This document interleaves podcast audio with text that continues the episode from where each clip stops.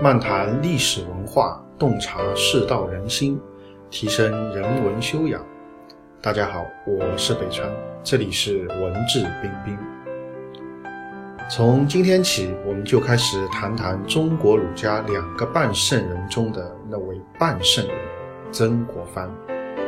本期的背景音乐是中国十大古曲之《高山流水》的流水选段。高山流水二曲本指一曲。初志在乎高山，言仁者要山之意；后志在乎流水，言智者要水之意。自唐朝以来，分为两曲，不分段数；至宋则分高山为四段，流水为八段。而高山流水的传说也可谓脍炙人口。传说在先秦时期，琴师伯牙一次在荒山野地弹琴。樵夫钟子期竟能领会，这是描绘“峨峨兮若泰山”和“洋洋兮若江河”。伯牙惊道：“善哉，子之心而与吾心同。”钟子期死后，伯牙痛失知音，衰琴绝学，终身不弹，故有高山流水之曲。此流水之曲，既有山涧小溪潺潺，瀑布飞溅，又有万壑之泉由细流出山，汇入洪流。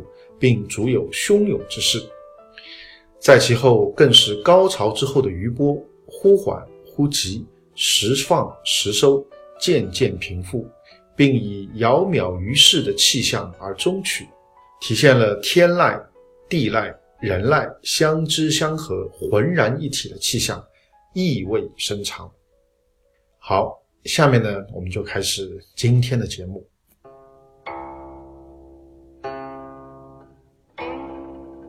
晚清的中兴名臣之首曾国藩，历来呢是大家很感兴趣的一个人物。可以说，中国近代以来啊，超过曾国藩的声望、他的成就的，恐怕还没有第二个。所以呢，一直很多人呢都对他非常感兴趣，加以研究。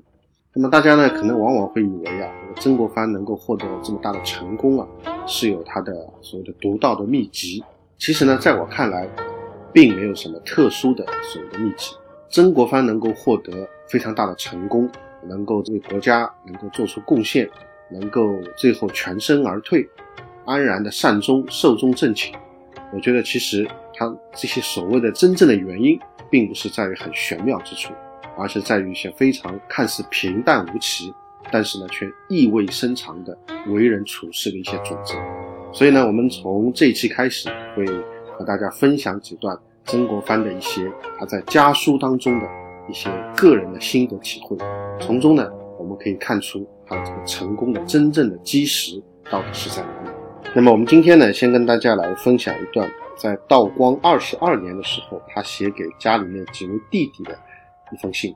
那一年呢，他已经考中进士，已经是第五个年头了，在京里面做官呢，也有好几年了。那么，在一封给弟弟们的家书当中呢，他谈到了这样的一段话啊，我觉得呢非常有看点，看似平淡无奇，其实呢意味深长，所以拿出来跟大家分享。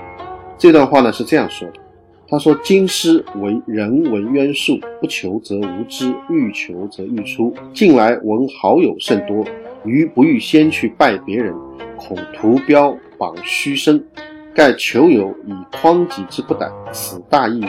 标榜以道虚名，是大损也。天下有益之事，既有足损者，欲乎其中，不可不变。那么这段话的大致意思是什么呢？他说这个京城啊是人杰地灵，这个人文渊术啊，就是各种各样的这个人物啊、人才啊都在京城里面。如果你不去了解的话呢，好像没有；但是越去求、越去了解呢，就会发现越来越多。他说我近来啊，这个好朋友啊已经越来越多了，但是呢。我一般的原则呢，是我不太喜欢去先去拜访别人。谁谁谁很有名，我们先去拜访一下，那我不太喜欢。为什么呢？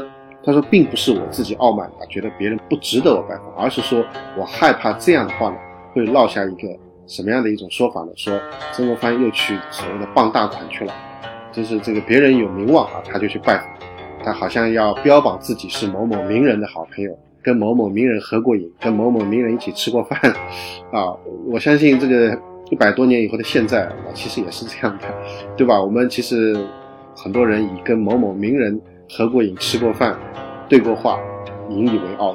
这个就是一种标榜。曾国藩说我不做这个事情。然后呢，他也讲了第二个观点，他说交朋友啊，最重要的是什么呢？希望朋友的长处来弥补我的短处，这个就有益处了，这个就是有大义。但是呢，如果借助朋友的名声来抬高自己，这个就是有大事，这个并不是好事。最后呢，他来了一句画龙点睛式的这个总结，他说：天下往往有大义的事情，就会有足够大的损包含在其中。但是呢，很多人都不了解啊，很多人都不了解。所以我觉得这个就是说这段话，我觉得至少有三个看点。第一个看点。他不先去拜访别人，是因为不想让自己被别人说成是去傍大款，或者说他不想借助朋友的声望来抬高自己，这是我们现代人所缺乏的啊，或者说我们现代人跟他是反着说的。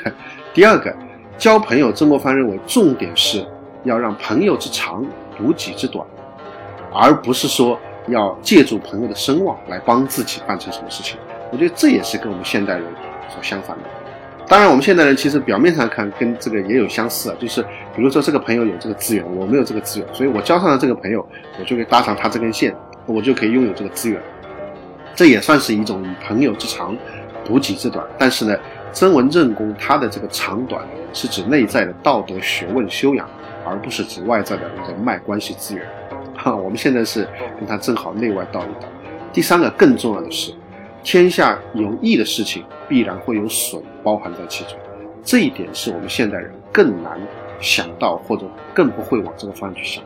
我们交朋友的时候，我们往往会看到，哎，这个人会给我带来什么好处，可能很少会有人想到，这个人会给我带来什么坏处，会对我有什么伤害。而且天下的事往往就是这样，它可能给你带来的好处越大，那么它有可能暗含着给你带来的伤害。